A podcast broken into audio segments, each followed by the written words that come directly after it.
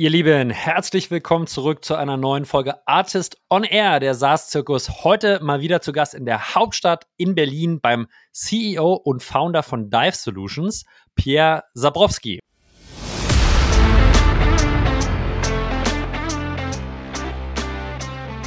Hire like a Technology Unicorn. Und was ich damit meine ist, du bist vielleicht noch kein Business Unicorn aber du bist ein Technology Unicorn. Schon jetzt, du hast wahrscheinlich vier, fünf Jahre an der Uni irgendwas reingesteckt, gehörst zu den besten Forschern der Welt in diesem Thema und jetzt bringst du das in den Kontext, der ernsthaft meaningful Results in dieser Welt erzeugen wird. Ne? Und äh, Hand aufs Herz, klar, Technologieleute freuen sich darüber, interessante Technologie zu machen, aber daraus was zu machen, was zu bauen, das in der Welt positive Change erzeugt, that makes a huge difference in der Motivation. In anderen Worten, du bist an dem Punkt schon längst. Du kannst die besten Leute der Welt heiern und alles andere ist nicht gut genug. Von der Simulation von Waschmaschinen, Waschvorgängen hin bis zu einer 10 Millionen Series A Finanzierung heute verkündet. Es geht um Dive Solutions und ich habe Pierre heute zu Gast, der mit mir über Deep Tech spricht. Deep Tech, glaube ich, ein vielseits verwendeter Begriff, der aber erstmal eine definitorische Einordnung erfordert. Daher gibt mir Pierre mal seine Meinung. Was ist denn eigentlich Deep Tech und was steckt dahinter? Wir sprechen über die Fehler, die man machen kann, wenn man Deep Tech Startup baut, beziehungsweise wie man es machen sollte, um bei einer starken Finanzierungsrunde im 10 Millionen Bereich anzukommen. Die Wichtigkeit von Geduld wird ebenso thematisiert heute im Gespräch wie erstmal ein ganz, ganz klarer Fokus auf die grundlegende Technologie. Nur nicht zu zeitig an den Markt gehen, sondern wirklich erstmal die technologische Grundlage legen und über Use Cases des Kunden nachdenken. Wir sprechen über das Team, was man dafür benötigt. Ja, hire the best talent, think like a Tech Unicorn, was sich dahinter verbirgt. Dafür, dazu hört ihr ebenfalls was genauso, wie man die, das Mindset von richtig, richtig guten Tech-Mitarbeitern ähm, äh, auf die ganze Mitarbeitenden, auf die gesamte Company ausrollen kann und wie wichtig es ist, die richtigen Investoren für so ein Thema zu finden und welche Schwierigkeiten es da auch geben kann. Darüber spreche ich mit Pierre. Äh, ihr könnt euch freuen auf eine super spannende und auch kurzweilige energetische Folge. Wünsche euch ganz, ganz viel Spaß mit Pierre Sabrowski und mit mir, Julius Göllner. Let's go!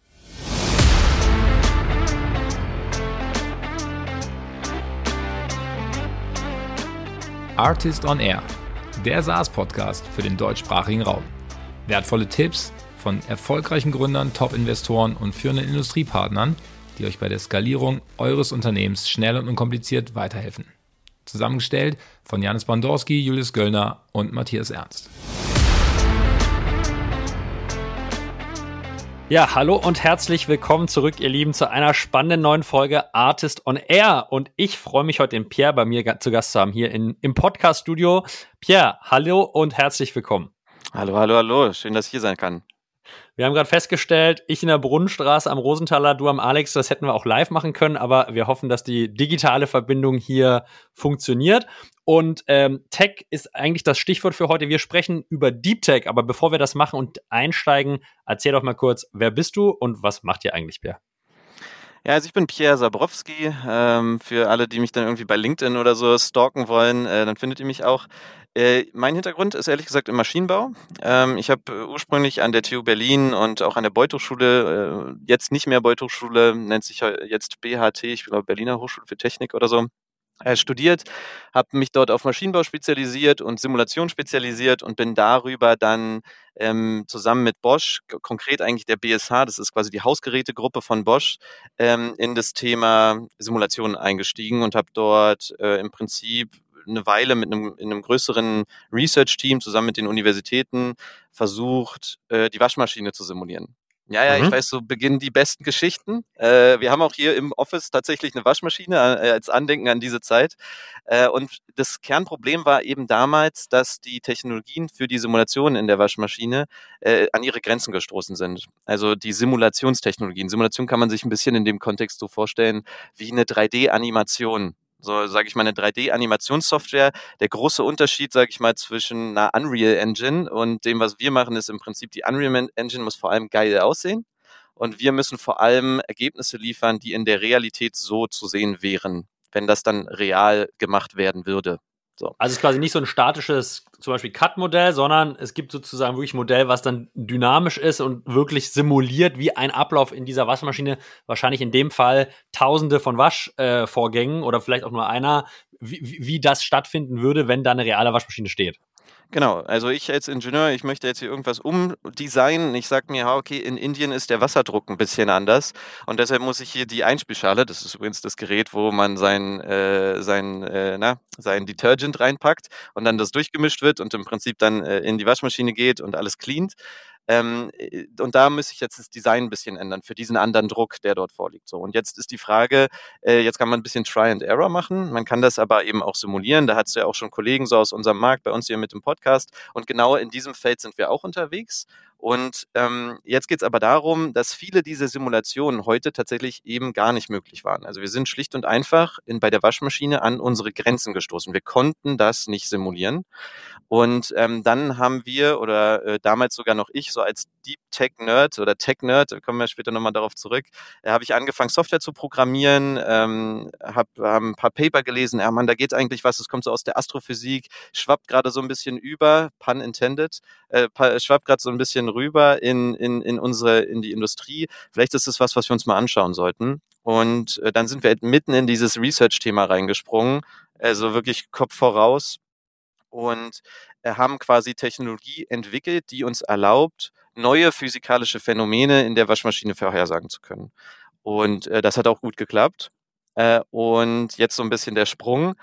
Und äh, dann wurde dieses Team immer größer und immer größer und immer mehr Leute, immer mehr talentierte Ingenieure haben daran gearbeitet und halt diese Technologie weiterentwickelt. Na, und irgendwann stehst du halt da als Bosch und sagst, okay, jetzt habe ich da ein Team von x Leuten, äh, die haben jetzt eine Software entwickelt, mit der kann ich jetzt Waschmaschinen weiterentwickeln. Aber ist mir das wert, dass ich da jetzt äh, ich sag mal, Jahr für Jahr hunderte tausend Euro neu reinpacke? Oder ist es vielleicht was, wir, was, was wir raus, äh, auslagern müssen, äh, weil wir als Bosch diese Technologie auf, diesen, auf dieser Reise, auf der die sich befindet, gar nicht weiterführen können und auch nicht wollen, ne, weil es einfach dafür bei uns intern nicht skalierbar genug ist. Ähm, und deshalb die ist dann, sind wir quasi von dort in das Thema gesprungen, okay, wir müssen das ausgründen, damit wir die Technologie an viele andere äh, in dieser Welt weitergeben können und dadurch besser wachsen können, noch weiter wachsen können, die Technologie wirklich voll ausreizen können und damit Bosch am Ende des Tages mehr davon hat, als wenn sie das ganz alleine äh, finanzieren würde. Und das war eigentlich so der Kickoff. Äh, ich hatte zu der Zeit äh, dann meine Promotion quasi, ich sage mal in Anführungszeichen, abgebrochen. Mein Professor, wenn er zuhört, denkt wahrscheinlich immer noch, dass ich die irgendwann abgebe. Ich glaube auch noch irgendwie daran, aber gerade arbeite ich ehrlich gesagt nicht daran. Aber aus diesem Space sind wir dann raus und dann hieß es so, jetzt gründet man ein Startup. Und ähm, am Anfang haben wir gar nicht so groß gedacht, muss man auch dazu sagen. So groß gedacht im Sinne von, ja, und jetzt machen wir hier, äh, weiß ich nicht, 100 Leute und gibt Gas und das wird, ein, das wird riesig. Sondern wir mussten uns erstmal an diese Welt da draußen gewöhnen. Wir haben gedacht, Mensch, wenn das 25 Leute sind, dann sind wir zufrieden, das ist doch gut.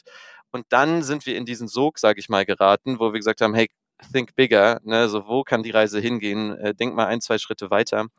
Und in dieser Phase habe ich viel Kundenkommunikation gemacht. Äh, ganz am Anfang, die, die Software war eben auch noch nicht so weit, dass sie jetzt für andere, für andere Kunden einfach anwendbar war. Es war wirklich sehr, sehr Hardcore-Technology, die halt bei Bosch irgendwie die Spezialisten anwenden konnten.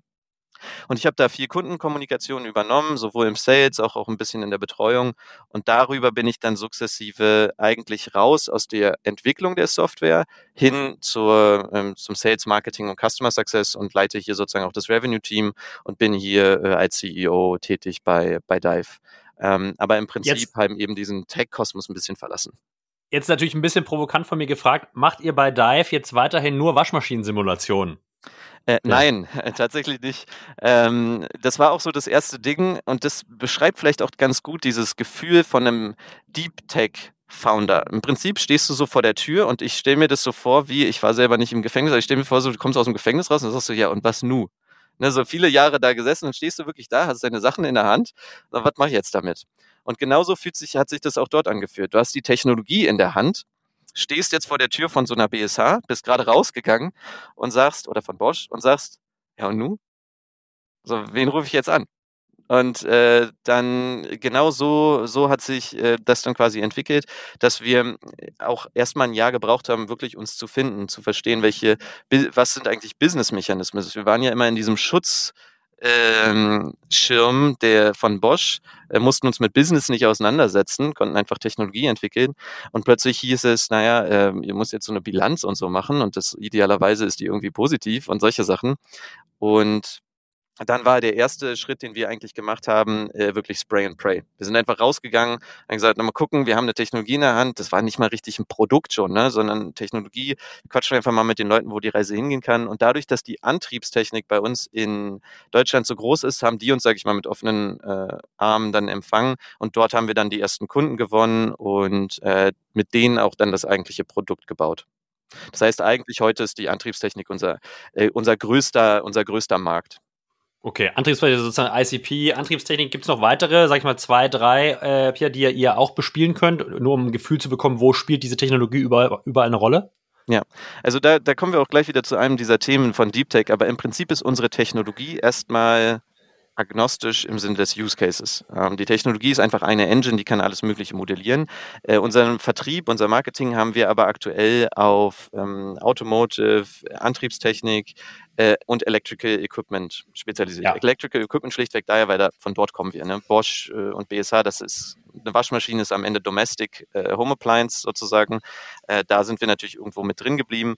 Und jetzt entwickeln wir uns sukzessive in neue Anwendungen, in neue Märkte hinein, um halt dieses Use Case agnostisch auch ausbauen zu können. Das ist ein spannender Punkt, weil du sagst schon, äh, dass sozusagen die Technologie sehr agnostisch ist und breit anwendbar, aber in der Kommunikation im Go-to-Market man dann doch fokussieren muss. Wir gehen gleich mal rein in die Definition, was ist eigentlich Deep Tech, aber ich glaube, zur Einordnung neben den Kunden hilft es immer noch mal, okay, wo seid ihr denn aktuell auf eurer unternehmerischen Reise? Wie groß seid ihr eigentlich oder an welcher Stage? Und ich glaube, da hast du ein paar spannende News heute auch mitgebracht. Äh, lass uns gerne teilhaben. Ja, tatsächlich. Ähm, Folge wird ja ein bisschen versetzt ausgestrahlt, aber ich sitze hier in einem Hemd. Alle haben auch gesagt, ja, was ist denn los? Was ist denn los? Alles okay? Bin ich, ist irgendwas, ne? Und ähm, um, nicht ganz so hart zu sein, habe ich mir hier sozusagen mal einen Knopf hier aufgemacht hier oben. Aber tatsächlich geht's nachher zum Notar und dann äh, wird eine 10 Millionen Dollar Runde geclosed. Äh, bei uns Series A ähm, vielleicht auch als Zeitnot, wir sind gerade so äh, an die 30 Leute und würden dann hochgehen auf so 60, 70. Äh, da stehen wir gerade und ein, eine Kernaufgabe dort wird eben sein, ähm, ja, an, also unser Sales-Team zu vergrößern, andere Märkte, neue Applikationen zu ähm, aufzubauen und zu skalieren. Und ähm, da gehe ich nachher hin und äh, mit ziemlicher Sicherheit werde ich heute Abend ordentlich einsetzen haben. Das ist, das ist gut, dass wir jetzt aufnehmen und erstmal Glückwunsch dazu. Äh, kannst du vielleicht uns kurz sagen, äh, Pierre, wo steht ihr vielleicht so vom RA-Level jetzt zu dieser Runde und äh, wer sind die Investoren, die ihr jetzt für eine 10 Millionen Runde äh, gewinnen konntet für die weitere Skalierung? Ja, also ohne jetzt zu viel in die Details zu gehen, haben wir dieses Jahr eine Million äh, Euro ARA durch, äh, so durchschritten. Bei uns ist ja. es auch wirklich so, wir haben gar kein oder fast, also wirklich vernachlässigbar ähm, One-Off-Revenue. Das ist wirklich alles äh, ja, Software-Revenue, der von uns hier bei von zwei Customer Success Engineers getragen wird. Und ähm, jetzt geht's halt darum, das Ding irgendwie hoch weiter nach vorne zu befördern entsprechend. Und du, darfst du sagen, mit wem ihr das macht? Äh, ich glaube tatsächlich noch nicht. Was ich aber sagen okay. kann, es, es gibt eine, ein paar Bestandsinvestoren, die auch alle mit dabei gewesen sind. Darunter ist First Momentum, die bei uns einer der ganz frühen Investoren waren, Senovo, die hier auch immer wieder im Podcast drin waren. Und äh, Segenia, die tatsächlich ähm, gar nicht äh, so, so viele Leute aktuell kennen, ist aber definitiv worth checking them out. Äh, die haben uns auch schon eine ganze Weile begleitet und äh, ich glaube, ohne die wären wir hier auch nicht hingekommen. Und plus eins, und den werden wir dann bei LinkedIn, schätze ich mal, äh, zu gegebener Zeit Ich, ich, ich, ich, ich bin sehr gespannt und freue mich schon drauf. An der Stelle auch ganz liebe Grüße äh, an Alexander Buchberger von Senovo, der, glaube ich, auch die Intro für dieses Gespräch gemacht hat. Daher danke, Alex. Ähm, jetzt lass uns mal reingehen. Du hast schon gesagt, ja, du bist, du bist oder warst ein Deep Tech-Nerd. Ihr macht Deep Tech und Deep Tech ist natürlich auch so ein Thema, was in den Medien, äh, in unser aller Ökosystem immer ein bisschen rumschwirrt. Ich glaube, wenn wir 20 Leute fragen, was dann eigentlich dahinter steht, wird bei vielen erstmal so ein Fragezeichen im Gesicht entstehen, beziehungsweise vielleicht sehr unterschiedliche Meinungen da an den Tag kommen. Kannst du uns vielleicht einmal mitnehmen, äh, Pierre, und sagen, hey, äh, wie würdest du denn eigentlich Deep Tech definieren? Also Für mich ehrlich gesagt würde ich ein Stück weit unterteilen eigentlich in, in, in drei Kategorien. Die eine Kategorie, die wir heute immer wieder Tech nennen, für mich ist vieles davon ehrlich gesagt nicht Tech. Also gemeint ist äh, E-Commerce. Lass uns das einfach nicht mehr Tech nennen, dann haben wir äh, irgendwie wieder was, was wir Tech nennen können und wo wir ein Verständnis dafür aufbauen, dass es dann noch Deep Tech gibt. Ähm, das heißt, es würde es einfacher machen. Im Moment ist vieles davon zusammengefasst. Also E-Commerce geht da einfach mit rein. Ähm, die ähm, in, für mich ist ein Tech-Unternehmen erstmal ein Unternehmen, was sich wirklich auf die Technologie spezialisiert. Das heißt, ähm, die, das Produkt ist jetzt nicht einfach nur was, wo ich irgendwo äh, eine, eine Software von draußen anwende und äh, baue mir jetzt zum Beispiel wie ein E-Commerce-Shop die Sache einfach zusammen, sondern nein, ich ja. muss diese Technologie tatsächlich real äh, entwickeln und weiterentwickeln. Und ich glaube, Deep Tech ist für mich der Punkt, an dem Developing Technology wirklich die Hauptaufgabe der Firma ist. In anderen Worten, mhm. das ist die Core IP. Ähm, du hast einmal zum, also deshalb ganz einfach unterteilt zwischen Tech und Deep Tech. In meiner Welt Apply Technology versus Develop Technology. Äh, mhm. ganz oft sieht man deshalb auch in dem Bereich Deep Tech einfach so ein Research-Heavy Fokus. Also äh, diese Sachen müssen entwickelt werden. Irgendwer muss sich das mal ausgedacht haben. Das kann sehr, sehr, sehr, sehr lange dauern, bis sowas über so eine neue Innovation in dem Raum entsteht. Deshalb, das ist für mich das, was ich als Deep Tech verstehe. Um mal ein Beispiel zu nennen, für mich ist, sind viele AI-Produkte, die da draußen gerade sind, tatsächlich Tech. Das kann jetzt irgendwie was sein, wo man äh, sagt, ja, sicher, ne, ne, ne. ich würde sagen, mal so, mal so. Aber TensorFlow zum Beispiel für mich ist Deep Tech. Das ist quasi, TensorFlow ist ein Tool, mit dem man AI-Produkte entwickeln kann. Also ich habe ein, eine Software, mit dem kann ich Machine Learning betreiben und dadurch mhm meine Produkte sozusagen äh, trainieren und so weiter und so fort. Aber ich habe nicht den Algorithmus entwickelt, mit dem ich Machine Learning mache. Und das ist quasi der Unterschied. Das ist Deep Tech versus Tech. Äh, und so in dieser Richtung äh, fühle ich mich sehr wohl, dort so zu argumentieren, weil dann hat man auch ein anderes Bild vor Augen. Welche weiteren Companies in Deutschland, äh, Pierre, würdest du noch als Deep Tech Companies bezeichnen? Dann hast du noch ein, zwei Beispiele, wo man sagt, hey, wenn ihr jemand Lust hat, der zuhört, äh, schaut euch das mal an. Das ist wirklich also Fokus auf der technologischen Entwicklung des Produktes. Mm, würde mir jetzt, glaube ich, schwer fallen, äh, im Detail ja. das, das, das sagen zu können, ehrlich gesagt. Also wahrscheinlich eher nein, äh, weil ich sonst vielleicht auch dem einen oder anderen Kollegen da auf die Füße trete. Entweder in die eine oder in die andere Richtung. Insofern äh, glaube ich jetzt so ganz spontan würde mir da, fällt mir gerade was ein, was irgendwie spannend ist. Hm, wahrscheinlich eher nicht. Vielleicht komme ich, vielleicht komme ich nachher nochmal auf was, was Gutes. Ist, ist auch ein gutes Indiz, dass wir wahrscheinlich viel mehr Deep Tech äh, FounderInnen brauchen, ja, wenn äh, äh uns wenig einfällt. Äh, ich glaube, da würde es natürlich helfen, so ein bisschen an deinen Learnings, äh, als jemand, der jetzt in eine sehr erfolgreiche Series A geht, zu partizipieren. Deswegen würde ich gerne das Gespräch nutzen, um mit dir mal so ein paar Learnings in, von Deep Tech reinzugehen, die sicherlich andere Deep Tech Founder nutzen, aber die eigentlich wahrscheinlich auch für jeden anderen Founder relevant sind und die man ganz gut ähm, transferieren kann. Äh, du hast im Vorgespräch gesagt, äh, das erste ist Geduld haben. Ja? Geduld haben ist eine der wichtigsten Skills, die man braucht. Äh, lass uns da mal reingehen. Was steckt da dahinter?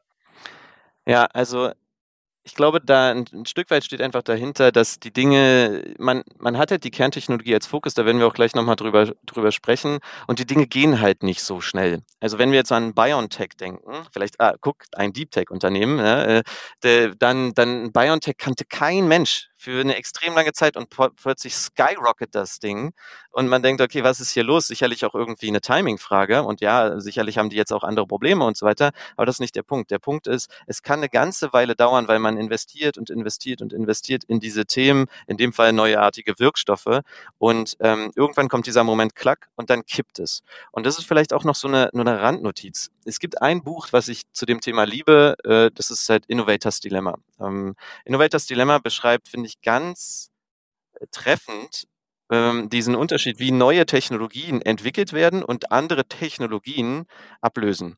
Und ähm, in dem Rahmen ist zum Beispiel eine, eine Frage, die da immer aufgenommen wird, ist, man, wenn man gar nichts, also wenn man eine komplett neue Technologie introduced, kein Produkt, mhm. das ist auch so wichtig, zu dem Zeitpunkt, man hat kein Produkt, man hat eine Technologie, ähm, dann weißt, hast du auch keine Ahnung über den Markt. Du weißt es einfach nicht. Ähm, ich sag mal, ich weiß jetzt nicht, ob ein BioNTech auf dem Blatt Papier ausgerechnet hat, dass das passieren würde. Ich, ich würde jetzt mal sagen, also äh, call me, wenn das jetzt falsch ist, aber äh, ich würde sagen, wahrscheinlich hat man diese Zahl so nicht prognostizieren können. Und genau das beschreibt dieses Buch Innovators Dilemma, was ja ein absoluter Startup Classic ist, so zum Thema disruptive Innovation.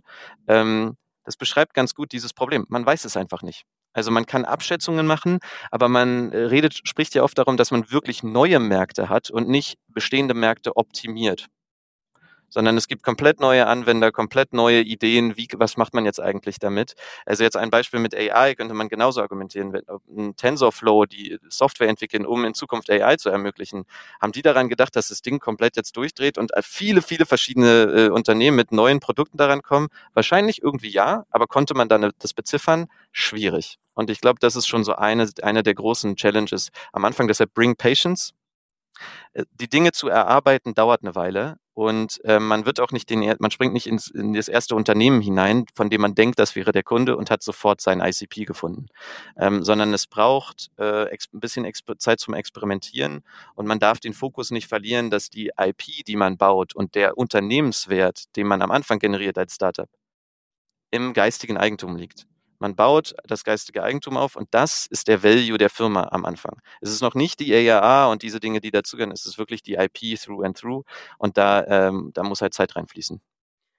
Jetzt klingt das, klingt das natürlich einfacher gesagt als getan. Ja, okay, seid geduldig. Ähm, ihr hattet ja so ein bisschen den vielleicht Anschubvorteil, dass ihr bei Bosch, sage ich mal, schon sehr, sehr viel machen konntet in einer bezahlten, in einem bezahlten Environment, ja. Ähm, das ist ja jetzt nicht bei jedem gegeben, sondern Kapital gerade in der frühen Phase ist ja schon immer sehr, sehr knapp. Und wir sprechen über die Rolle von Investoren vielleicht gleich, aber jetzt so als Gründer, wo, wo dieser Kapitaldruck ja schon da ist, wie bist du damit umgegangen zu sagen, hey, wir machen bewusst, oder es ist erstmal gar nicht so klar, wie wir Monetarisierung machen, wir bauen wirklich erstmal geduldig und mit Ruhe an der Technologie, an, der, an dem, an dem Tech-Layer. Wie, wie habt ihr das, also wie hast du das selber für dich selbst gemacht? Ja, was sind da so vielleicht ein paar, paar, paar Tricks, diese Confidence auch zu haben, dass dann externes Kapital dazukommen Ähm, ganz einfach, ich habe es verkackt. so würde ich es eher sagen. Also im Endeffekt, ich habe es halt nicht so hingekriegt, sondern ich war naiv und habe gedacht, ah, die, wir kommen ja nochmal auf die Rolle auch von äh, äußeren hm. Meinungen, wenn man sich nicht sofort als Deep Tech-Unternehmen versteht. Äh, ich habe gedacht, jetzt einfach schon mal das machen, jetzt schon mal das machen, jetzt schon mal der nächste Schritt. Und wir auch in der Produktentwicklung haben gedacht, ja, jetzt entwickeln wir schon mal noch das oben drauf und das oben drauf. Und im Endeffekt, wenn man zurückblickt, war es eigentlich falsch. Also es, es wäre besser gewesen, ähm, mehr Zeit am Anfang in den Kern zu investieren und sobald der Kern nicht so lange, so da, so, wie sagt man, die, die Energie im Engineering zu diluten, sondern ja. super viel Fokus auf den Kern. Und sobald man da was hat, äh, geht man sozusagen raus, baut da drauf auf und so weiter und so fort. Ich glaube, es gibt eine Gefahr zu diesem Thema Patience, die will ich auf jeden Fall adressieren. Und das ist, das heißt nicht don't sell. Ich glaube, das äh, gerade als Researcher, wenn man rausgeht, man entwickelt die Technologie, man ist sehr prone dazu, dass man einfach jetzt nur äh, sich zu, äh, in, in, diesen, in diesen Hasenbau hineinbegibt, zusammen entwickelt und mit niemandem redet. Man muss von Anfang an verkaufen und man muss, sprechen wir auch gleich noch drüber, die ganze Zeit nach diesem Use Case suchen, wie ein Wilder. Aber der Punkt ist, man darf nicht äh, vergessen, ähm, was den Wert zu diesem Zeitpunkt der Firma treibt. Und das ist nicht der Umsatz, es ist die IP. Äh, und die, das muss man sich immer wieder vergewissern. Ansonsten geht man halt irgendwo äh, in die falsche Richtung. So würde ich es mal beschreiben. Jetzt den Wert der Firma steigern ist ein spannender Punkt. Ich, ich, ich sehe ja zwei Optionen, wie man das ganz am Anfang machen kann. Das eine ist, du setzt dich mit einem oder zwei Co-Foundern hin, äh, bestellst dir trockenes Brot und Butter über, über zwölf Monate und versuchst vielleicht irgendwie zu dritt in einem äh, Einzimmerwohnung zu schlafen. Ja, also Option eins. Sobald du über diese, dieses Szenario und Größe hinausgehen willst, wirst du ja zwangsläufig Kapital brauchen. Das heißt, Investoren spielen eine Rolle. Ähm, wie, wie ist so dein Blick auf die Finanzierungsfähigkeit von, von Deep Tech in Dach? Verstehen Investoren Deep Tech? Und vielleicht Anschlussfrage, wie habt ihr eure Investoren überzeugen können? Ähm, gefunden. Mhm. Gefunden, genau. Ja. Ja, gute Frage. Also der, der, das Statement ist ja erstmal, wenige verstehen Deep Tech. Das ist einfach so, das klingt erstmal hart, aber wirklich wenige verstehen das. Äh, der eine oder andere mag sich jetzt angegriffen fühlen, tut mir leid. Ne, äh, aber ähm, ich höre auch immer wieder Leute, die sagen, ja doch, Deep Tech ist schon unser Thema. Da führst du ein Gespräch, da merkst du, okay, da ist gar nichts verstanden. Und ähm, das liegt vielleicht auch einfach an der unklaren Definition. Äh, das ist eine Sache. Aber um die Frage zu beantworten, wie finanziert man sich? Ich glaube, du hast es auch ganz schön gesagt, man äh, ganz am Anfang, man hat eigentlich die Möglichkeit auch noch in der Uni sehr lange, sag ich mal, zu sein und die Dinge zu entwickeln. Also unsere Technologie haben wir zum Beispiel angefangen, 2014 haben wir die erste Zeile Code geschrieben, wir haben jahrelang, 2018 wurde die Firma gegründet. Jahrelang haben wir wirklich in einem gesicherten Kontext uns nur auf die Technologie spezialisiert und versucht, die Besten in dieser Technologie zu werden. Also richtig Researcher at its best. Und ähm, und dann gibt es ja auch so Programme, so wie Exist, auch so ein Standardprogramm, mit dem man dann quasi aus diesem Kosmos ausbrechen kann. Den, der ist übrigens dringend nötig, weil das ist wie eine Gehirnwäsche, die du ja danach erstmal kriegst. Dann sagen die Leute, okay, du warst jetzt hier in diesem Safe Academ Academia-Kontext und jetzt kriegst, geh mal da in diesen Raum, du wirst da ein Jahr lang ordentlich durchgewaschen und dann kommst du auf der anderen Seite raus und dann hast du, verstehst du vielleicht, wie man eine Firma gründen kann. Und so war das bei uns auch. Also wir haben dieses eine Jahr Exist, was wir bekommen haben, auch dringend gebraucht. Man kann auch länger Exist machen. Äh, dem einen oder anderen würde ich das auch empfehlen. Ähm, das ist auch, was ich meine. Man hätte auch bei uns vielleicht noch mal ein Jahr länger äh, diese Chance nutzen können. Aber es hilft einfach erstmal dabei, Kapital zu haben, um diesen Fokus zu haben und nicht gleich abgelenkt zu sein und dadurch, äh, weiß nicht, auf das nächste Investor-Event zu rennen und, und, und. Wenn man dann soweit ist, ist es, glaube ich, wichtig, dass man Investoren sucht, ähm, die ein echt ernstzunehmendes Interesse an der Technologie und, und an dem, an der Idee, wir bauen jetzt gemeinsam ein Produkt daraus haben. Gerade in dieser Early Stage Business Angel Schrägstrich ähm, äh, Pre-Seed Phase brauchst du jemanden, der explizit in zum Beispiel Unternehmen investiert, die aus Unis herauskommen. Ähm, First Momentum ist zum Beispiel so ein Investor, die haben ja so ihre, ähm, ihre Studenten, die in den Universitäten wirklich drin hängen und sich äh, nach diesen Technologien scouten. Und genau das ist quasi äh, ein perfekter Fit gewesen damals. Die fanden einfach geil, dass wir eine geile Technologie gebaut haben. Academia, die wollten da gemeinsam ein Produkt ausbauen und die haben das bis heute im Blut. Und das merkt man einfach. Und, und ein anderer Investor, wir hatten zu der Zeit auch noch, ähm, kamen ja auch Investoren wie Sie gehen ja dazu, die, äh, die, die alle müssen so ein bisschen darauf eingeschworen werden. Es geht schon auch darum, jetzt erstmal aus der Technologie ein Produkt zu machen. Ne? Also man hat nicht die Technologie, die, die, das Produkt entwickelt, die, die Technologie war nicht ein Arbeitsergebnis mit dem Produkt in Mind, sondern die Technologie war die Grundlage und man steht, wie gesagt, wie, wie so ein Reh im Scheinwerferlicht und stellt sich die Frage, was für ein Produkt baue ich denn jetzt eigentlich damit? Und äh, das dauert dann nochmal eine ganze Zeit länger. Und das ist die Journey, auf die man sich in Deep Tech eben einstellt. Und das kann Jahre dauern. Oder wenn man halt lucky ist, äh, weniger. Und in unserem Fall war es tatsächlich ein bisschen lucky. Wir haben relativ schnell das, das, die Technologie in ein Produkt übersetzen können, vielleicht auch wegen diesem Industriekontext, den wir ursprünglich hatten. Es wurde ja angewandt, es wurde ja Wertschöpfung betrieben. Wir mussten die nicht erfinden. Und, ähm, und dann äh, ging das auch. Aber insofern zurück zur Frage, ähm, verstehen viele Investoren oder, oder wie geht man mit Investoren um? Ich glaube, es ist extrem wichtig, selektiv zu sein. Ähm, ist ein bisschen wie im Sales. Man muss einfach qualifizieren. So und ähm, das meint man in, in beide Richtungen nicht böse, weil am Ende, ich sag mal, ist es dann so wie eine Hochzeit, die nicht gut aufgegangen ist und dann hasst man sich danach. Das ist überhaupt nicht gut. Ähm, man sollte einfach dafür sorgen, dass beide Seiten sich mit diesem Thema wohlfühlen und dass man das auch ganz transparent macht, gerade in der Pre-Seed-Phase wir wissen nicht genau, wo die Anwendung ist. Wir versuchen, die zu arbeiten. Es gibt viele Potenziale. Wir brauchen Fokus vor allem, um diese Sachen zu evaluieren. Sprechen wir auch gleich nochmal drüber und dann wird es schon. Und hast du einen Tipp? Ja, gibt es irgendwie gute Quellen für Deep Tech-Investoren? Gibt es irgendwo eine gute Liste, wo man da mal reinschauen kann? Gibt es vielleicht auch andere Geographies, wo Investoren Deep Tech ein bisschen offener gegenüber sind? Also wir sagen, okay, wenn ihr Fundraising geht, dann geht vielleicht eher in UK oder geht mal wirklich, irgendwie schaut man direkt in den USA. Also hast du ein paar, paar, paar Tipps hier oder würdest du sagen, hey, einfach klassischer Research-Prozess online, müsst ihr euch durchwühlen, gibt es keine Single, äh, Single äh, Truth, äh, Source of Truth äh, in diesem Fall. Ja, also vielleicht kann, gebe ich die Frage sogar zurück. Also die eine Lehre, die ich auf jeden Fall gehabt habe, ist, in Deutschland gibt es wirklich wenige, es gibt viele mit dem Label, aber es gibt wenige, die das, die, die, glaube ich, das Deep Tech meinen, was ich meine. Und äh, das ist wirklich ein richtig harter Grind. Also da arbeitest du dich durch. Ich sag mal, wo man zumindest anfangen sollte, ist bei den Leuten, die das Label sich gedanklich irgendwie auf die Fahne schreiben, äh, dann daraus nochmal selektieren, wer dann wirklich passt. Ähm, und, und dann hat man, glaube ich, schon mal eine ganz gute Gruppe. Nichtsdestotrotz, ich war jetzt ehrlich gesagt begeistert in der Zeit, ich hatte das Gefühl, in den USA dort mehr Aufgeschlossenheit zu finden. Und du hattest, glaube ich, auch im Podcast schon mal mit ein paar anderen Kollegen aus der Branche drüber gesprochen. Ähm, es scheint mir manchmal so, dass wir in Deutschland die, die Venture Capital Landschaft sehr stark noch so, so business äh, orientiert ist. Also viele. Leute sind Business-Leute, sind Business Associates, Business-Studium. Äh, ich sag mal, im Endeffekt können die sich nicht mal vorstellen, wie der Alltag von einem Ingenieur aussieht. Unsere Kunden sind jetzt Ingenieure. Wo fängst du da an? Also da brauchst du entweder jemanden, der wirklich sich gut in das Thema hineinarbeiten und hineindenken kann, echt tech-savvy ist. Es gibt ja auch Leute, die sich mit Tech auseinandersetzen können und wollen, die jetzt einen Business-Hintergrund haben. Aber man merkt schon, dass der Bias krass ist. Also der Bias ist sehr optimierungsmäßig. Was ist der Markt, den ihr jetzt umkrempelt? Und du sagst, ey, Bro, keine Ahnung. So, ich weiß nicht mehr, also was weiß ich, ich habe eine Technologie, ich glaube, das kann richtig groß werden, hier sind meine Ideen, aber keine Ahnung, ich kann dir jetzt, die Excel sollte jetzt uns nicht überzeugen. Ne? Ja, ähm, Tam ist nicht ganz klar von Anfang an, ja?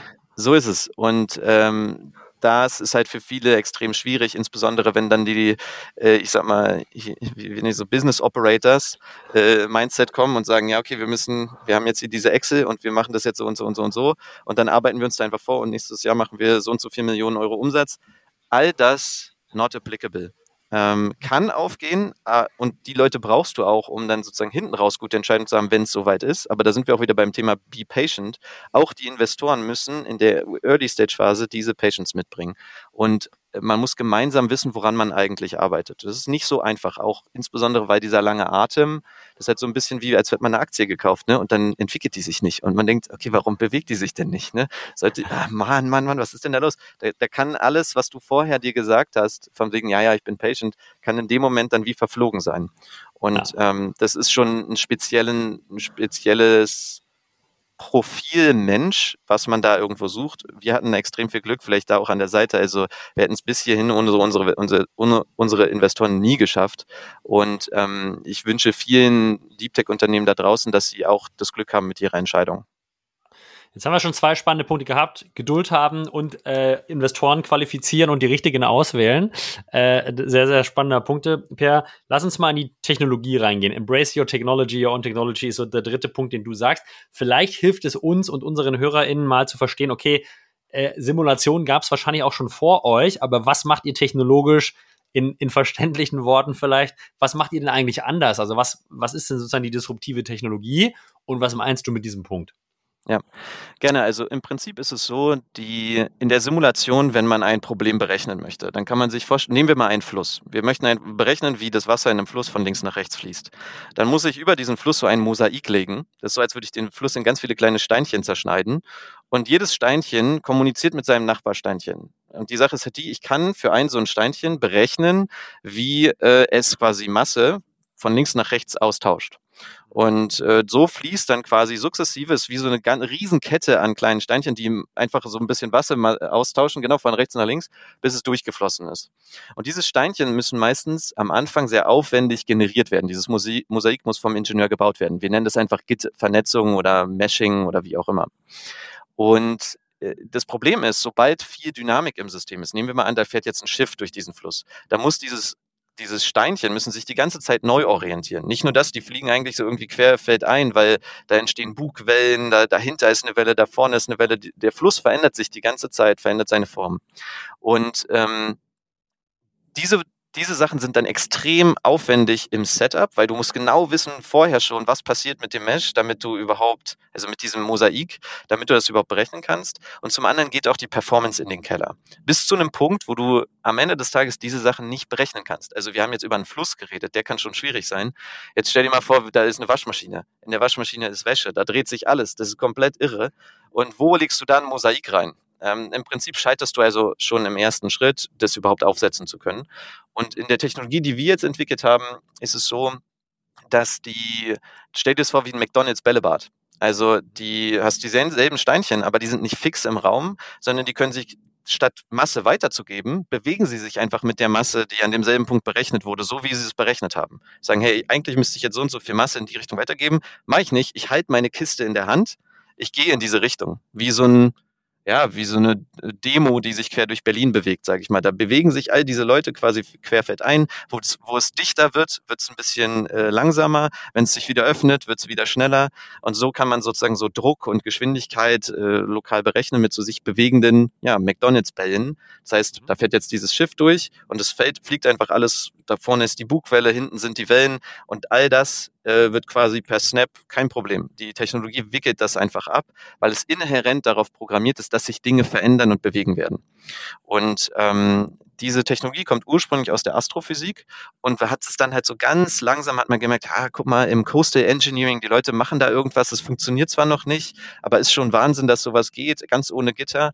Und wir haben dann halt sozusagen als eines von, ich sag mal, einer Handvoll Unternehmen weltweit haben wir äh, dann die Technologie so weit gebracht, dass man das wirklich für zum Beispiel eine Waschmaschine, aber sehr, sehr komplexe Phänomene halt einsetzen kann. Und jetzt äh, dein, dein Learning oder was, ähm, wie, wie würdest du beschreiben, embrace your core technology, wie du es genannt hast, Pierre? Also was, was genau steht dahinter? Du hast vorhin schon mal erwähnt, wirklich krasser Fokus wahrscheinlich, aber vielleicht kannst du, kannst du nach dieser sehr, sehr guten und bildlich anschaulichen Erklärung, also ich glaube, ich habe es sehr gut verstanden, ähm, mal nochmal ausführen, wie, wie meinst du das? Also was ist, was ist deine, dein, dein Kernlernen, dein Kernlearning hier?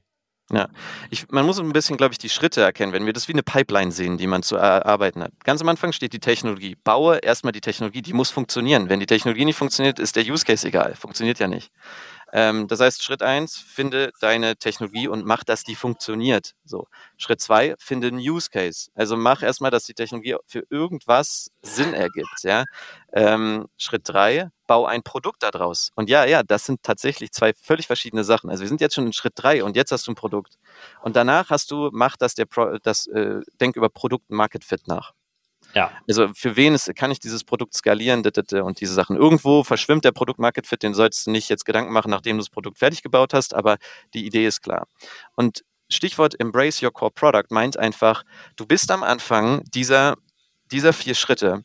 Embrace it und geh da rein. Deshalb auch nochmal, die VCs müssen sich äh, äh, darüber immer äh, einig sein.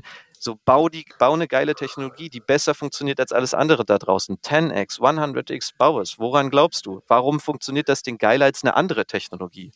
Und dann gehst du rein und suchst einen Kunden. Dann findest du einen Use Case und dann endlich hast du einen Use Case gefunden. Jetzt baust du zusammen mit dem Kunden das Produkt, sodass er das selber anwenden kann, als Scale anwenden kann, dass es einfacher zu benutzen ist, dass man Service damit dazu packt. So diese Whole Product Idee, vielleicht aus Crossing the Chasm, aus dem Buch, falls man das mal irgendwie lesen will, auch spannend. Und, und dann kommst du in diesen Bereich Business, Markt, Skalierfähigkeit und so weiter und so fort.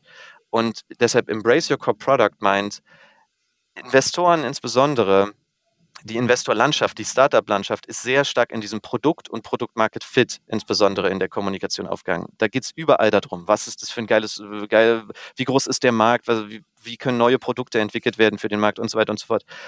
Embrace, dass das nicht dein Talk ist am Anfang.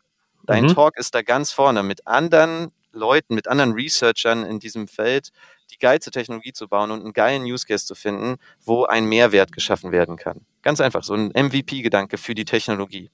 Und das muss man am Anfang einfach machen und gegen, gegen diese Stimmen da draußen, äh, die auf ja. den Events rumrennen und sagen, ah, hier richtig geil und was ist der Markt und dann wen verkauft ihr und wer ist die geh ICP? Raus, geh raus, so, geh ja, raus, verkaufe. Genau, geh raus, verkaufe das wird die Firma überfordern und das bezahlst du am Ende mit Geld. Der Investor selbst bezahlt das am Ende mit Geld, weil die Dinge dann nicht so schnell gekommen sind, weil der Fokus weg war. Der Fokus war weg, man hat die äh, Kerntechnologie ein bisschen schludrig gebaut. Bei uns zum Beispiel war es so, äh, wir haben ähm, die haben irgendwann in der Kerntechnologie uns so ein Stück weit überschlagen, weil wir so schnell versucht haben, Dinge einfach zu entwickeln. Okay, das muss jetzt auch noch da sein und dieses Feature muss auch noch da sein und dieses Feature, alles Kerntechnologie-Features. Bei uns würde das sowas heißen wie, die Oberflächenspannung muss jetzt noch mit abgebildet werden und Wärme muss man auch noch simulieren können und das auch noch. Und dann baust du da einfach drauf, ganz schnell, schnell, schnell, weil es muss ja alles in den Markt.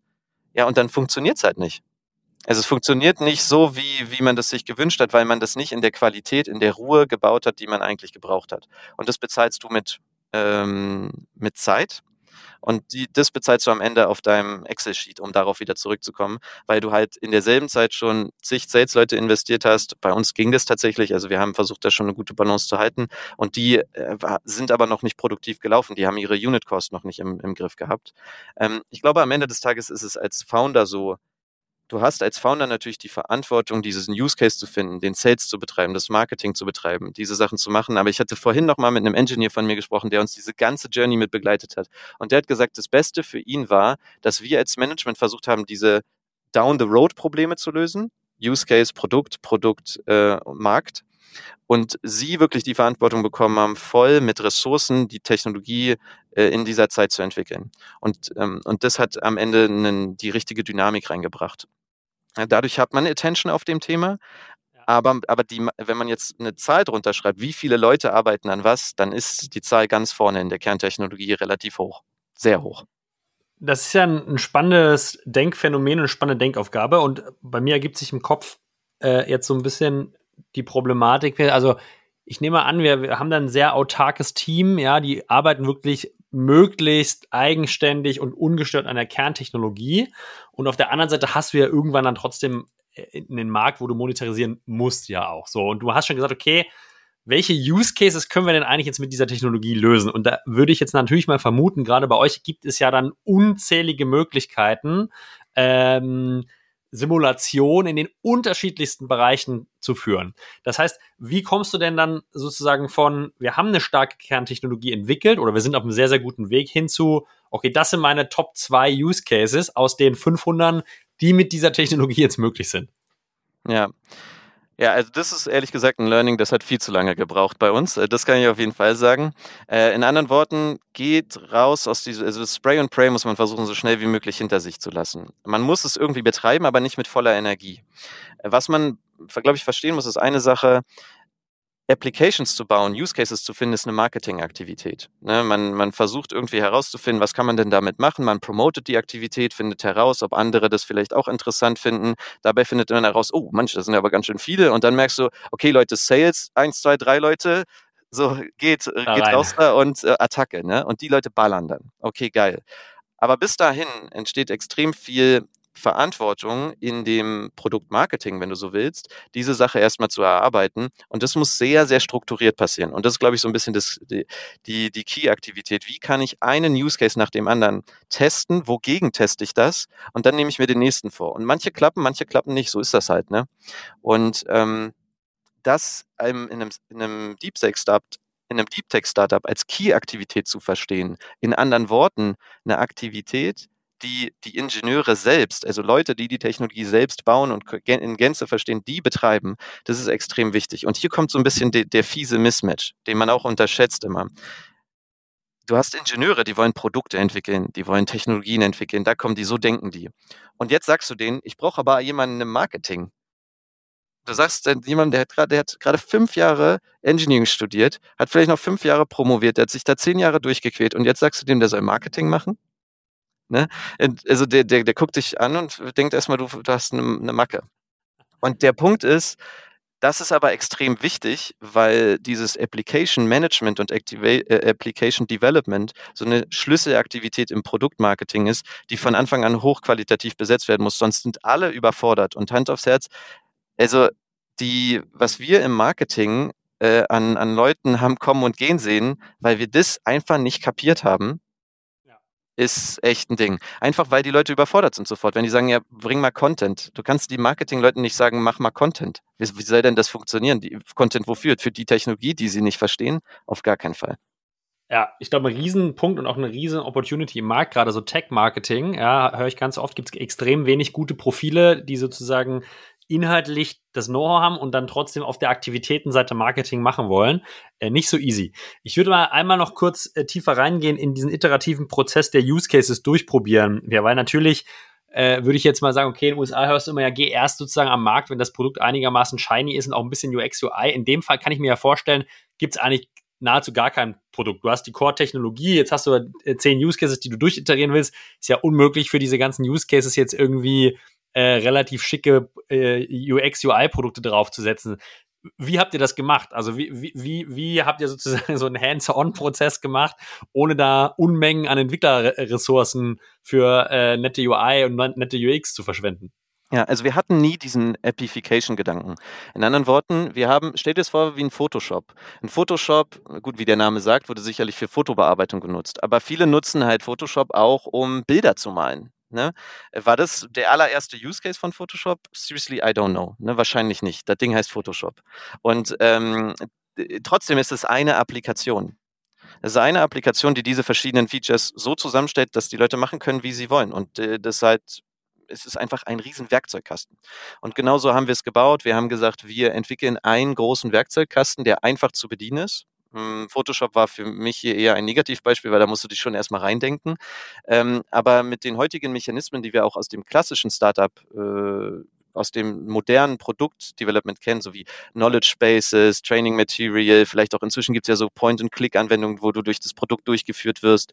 Also die, die, der Markt bietet ja so viele Opportun so viel Opportunity, ähm, einfache Produkte oder einfach erlernbare Produkte zu bauen. So haben wir es halt gemacht. Ein Produkt, was sehr, sehr viel kann, was einfach zu lernen ist äh, und wo wir versucht haben, so viel wie möglich Komplexität aus dieser ganz, von dem ganzen Tech-Wahnsinn rauszunehmen und zu sagen, wenn das eine Frage ist, die mein User sowieso nicht beantworten kann oder nicht mal beantworten sollte, dann beantworten wir sie für ihn, äh, für ihn. Und auf die Art und Weise haben wir ähm, quasi eine Plattform, da laufen was weiß ich, wie viele Applikationen drauf, wie aber in einem Photoshop, sag ich mal.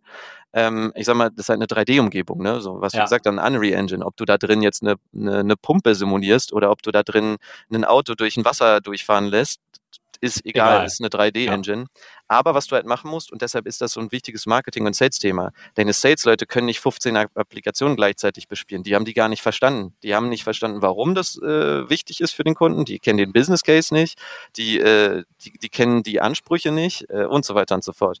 Und ähm, deshalb ist es vor allem in unserem spezifischen Fall kein Development-Thema gewesen, äh, sondern ein richtiges Produktmarketing- und Sales-Thema. Also wie können wir daraus Messages ableiten, die von Sales-Leuten, die den ganzen Tag am Telefon hängen, sage ich mal im weitesten Sinn, und busy sind und sich da nicht reinleveln können in der Form, wie ein Entwickler das kann, äh, wie können wir sicherstellen, dass die systematisch diese Ressourcen eingesetzt werden?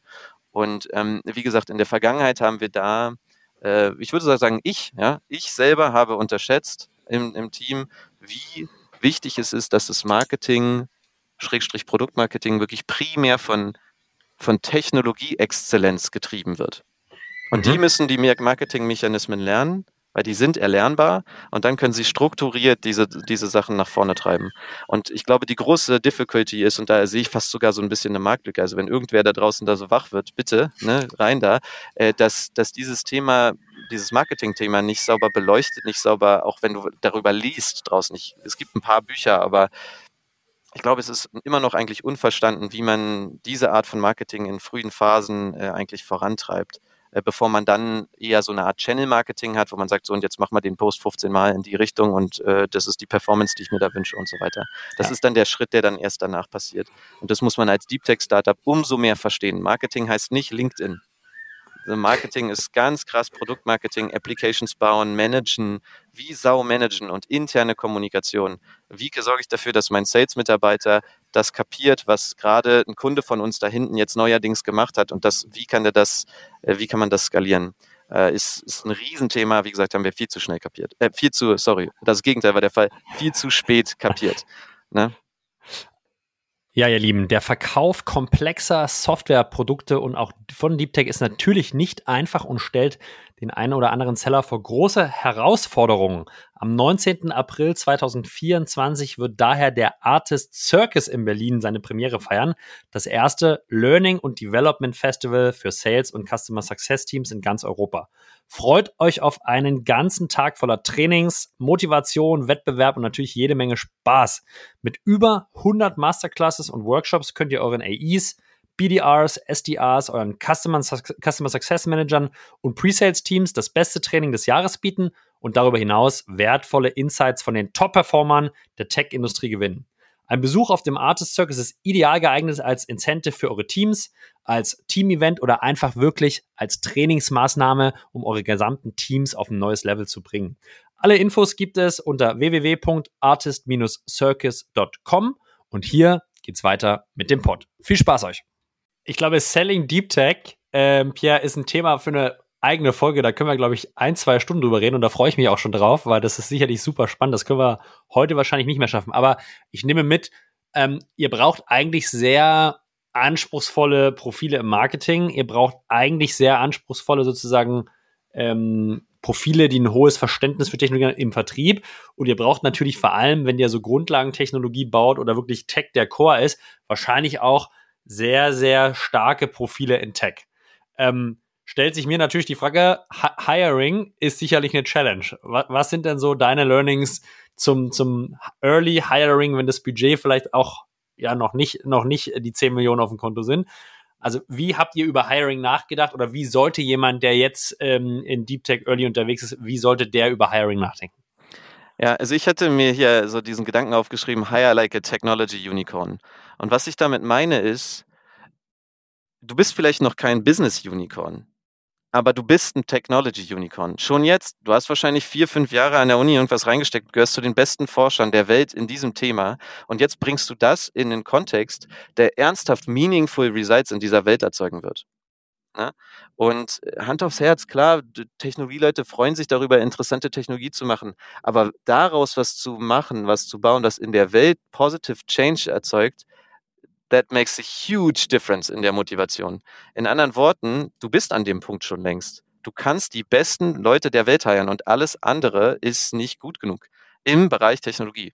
Warum? Weil du bist längst da. Du, du, also die Leute sind ja motiviert, Technologieleute, an richtig interessanten, kreativen äh, Technologien zu arbeiten, die wirklich was verändern, die wirklich einen Schritt voraus sind und nicht, sage ich mal, das 15. Webinterface für irgendwas runterzuhacken, sondern ja. ähm, die, die, die embracen das richtig, diese Aufgabe, diese Challenge und das motiviert die im Kern.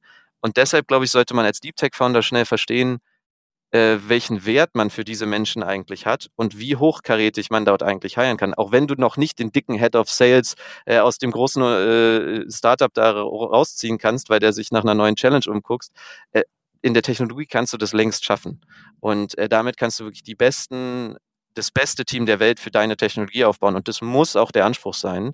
Und ist vielleicht ein bisschen anders als halt diese Ansprüche, die dann ein paar Jahre später im Business dann äh, ähm, kommen. Aber ich glaube, das ist was eher so ein Mutzuspruch an diese Leute, die wirklich Technologie bauen.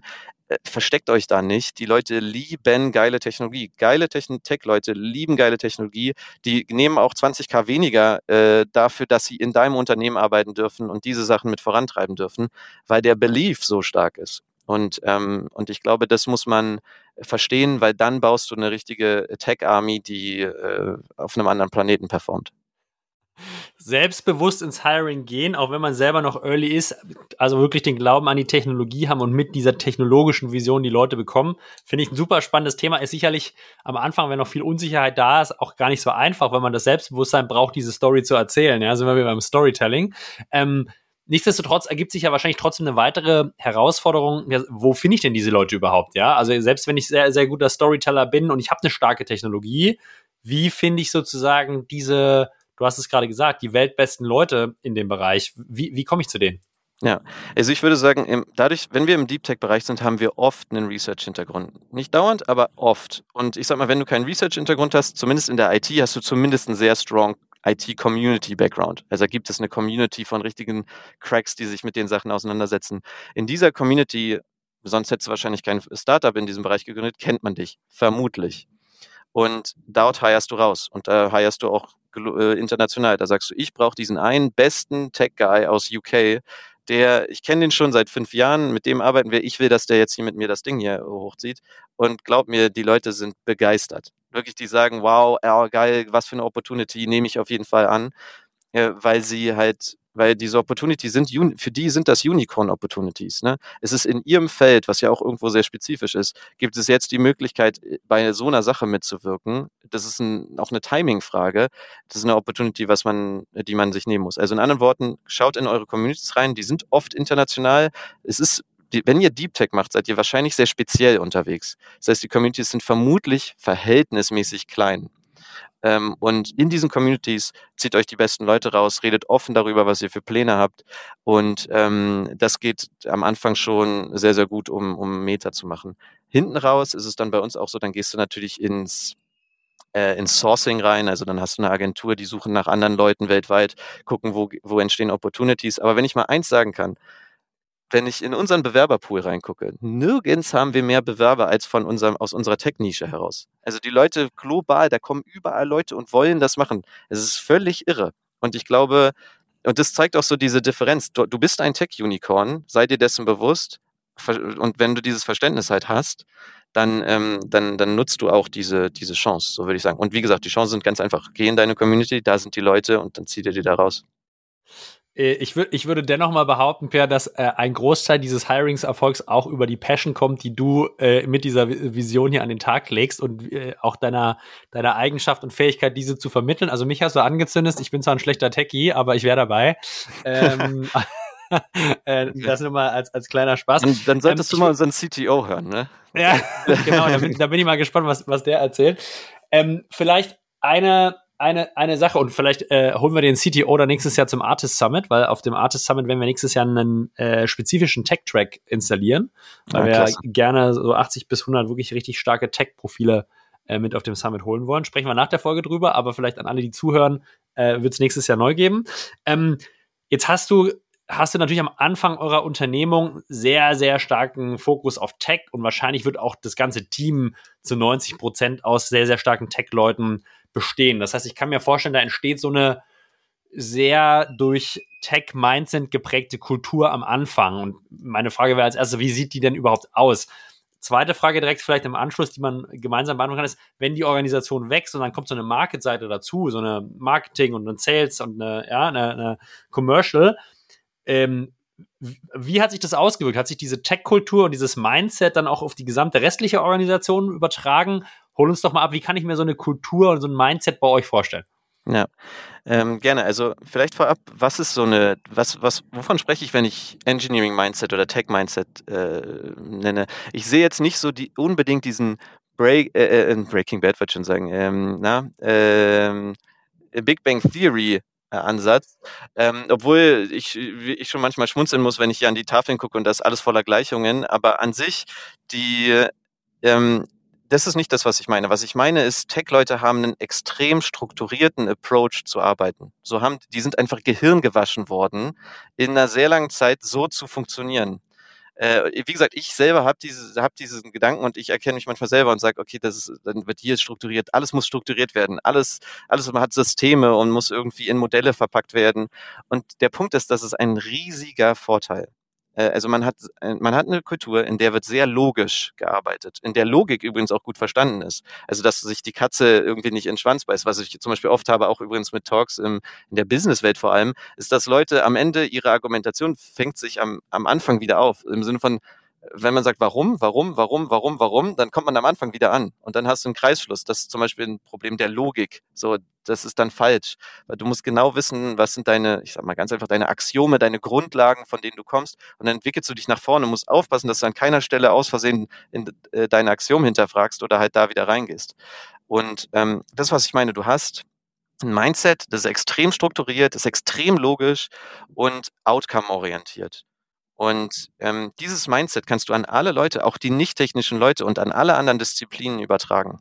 Wenn man heute in ein Sales-Buch guckt, also ich mache das auf jeden Fall, wenn ich heute in ein Sales- oder ein Marketing-Buch gucke, dann, ähm, dann sieht man immer wieder, die Leute versuchen krampfhaft zu strukturieren. Alles wird strukturiert und das ist halt eine Sache, die man in, in einer Engineering-Environment ist es sehr natürlich. Also das kommt nicht so wie, oh, jetzt muss ich hier nach irgendeinem System arbeiten, was für ein Blödsinn. Nein, nein, die ganze Firma embraced das total. Die findet das geil.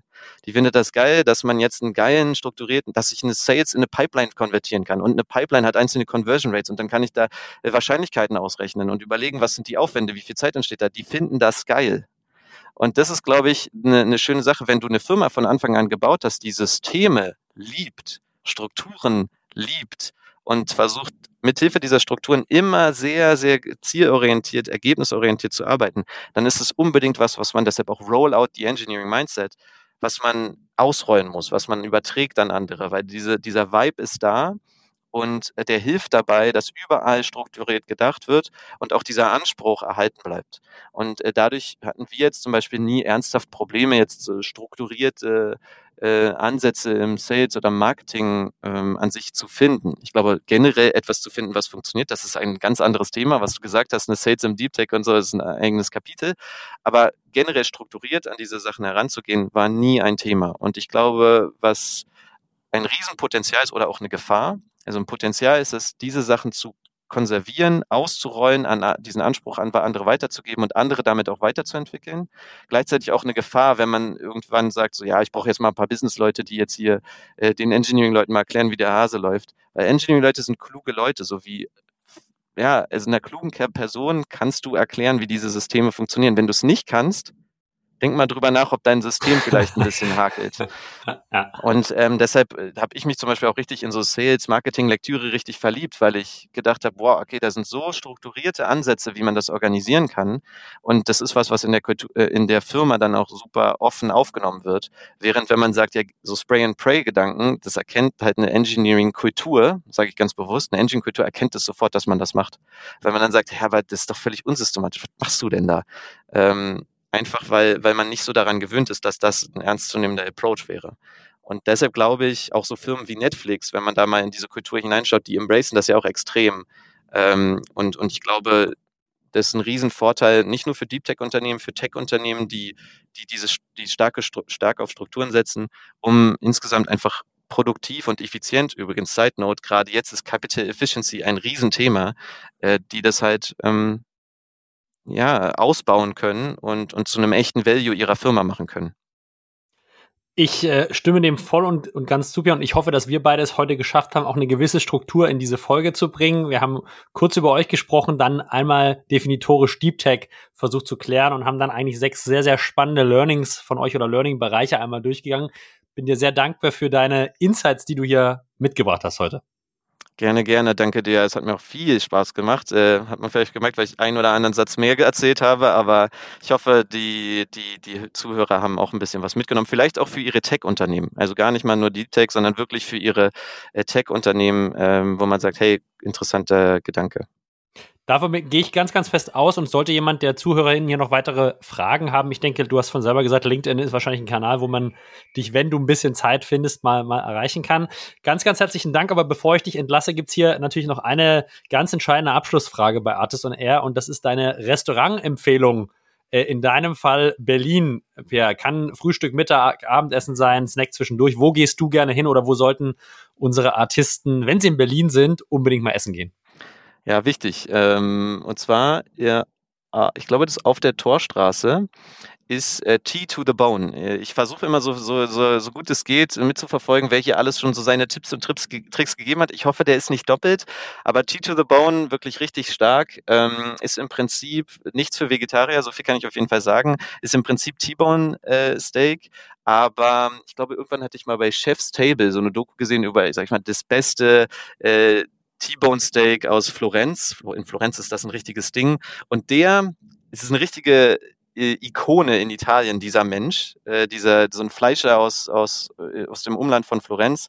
Und der liefert sein Fleisch an diesen Laden. Und ähm, dort wird es wirklich dieses äh, T-Bone, ähm, dieses äh, aus Florenz, dieses Florenzartige T-Bone Steak serviert. Und ich muss sagen, das ist ein absolutes Must Plus.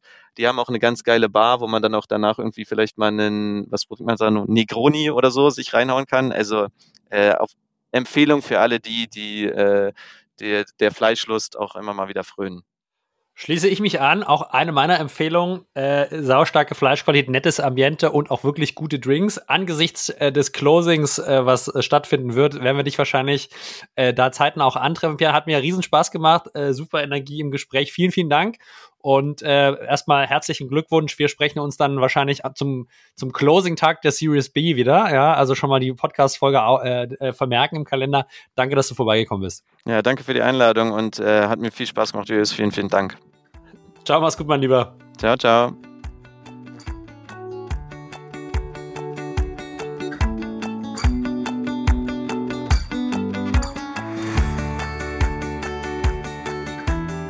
Ja, ihr Lieben, vielen herzlichen Dank fürs Zuhören in dieser Folge. Mir hat es großen Spaß gemacht mit Pierre. Ich fand die Energie und vor allen Dingen die Insights super. Ich hoffe, auch ihr konntet ein bisschen was mitnehmen. Wenn dem nicht so ist, freue ich mich natürlich über Feedback.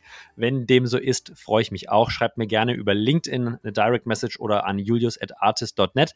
Und eine Bitte von unserer Seite, wie bereits im Pod erwähnt, bauen wir nächstes Jahr auf dem Artist Summit das erste Mal einen Tech-Track. Äh, wir werden da ähm, 80 bis 100 wirklich gute CTOs und Head-Profile im Tech-Bereich zusammenholen und suchen dafür noch ausgewählte, richtig inspirierende Speaker. Das heißt, wenn ihr jemanden kennt, wenn ihr in eurem Unternehmen einen richtig inspirierenden CTO oder Head of Development oder ein ähnliche, äh, ähnliches Profil habt, äh, meldet euch gern bei uns. Wir sind gespannt auf äh, super, super spannende Leute und vor allen Dingen sehr, sehr gute Insights, die ihr mit der Community teilen wollt. Meldet euch gern. Wir würden uns freuen über ein paar Tipps, wer da dabei sein sollte, wer da auf die Bühne gehört und wer wirklich was Spannendes zu sagen hat. Das war's von mir. Äh, wir hören uns wieder in der nächsten Woche. Ich wünsche euch allen eine erfolgreiche restliche Zeit und vor allem ein schönes Wochenende. Bis dahin, das war's, der Julius. Ciao, ciao.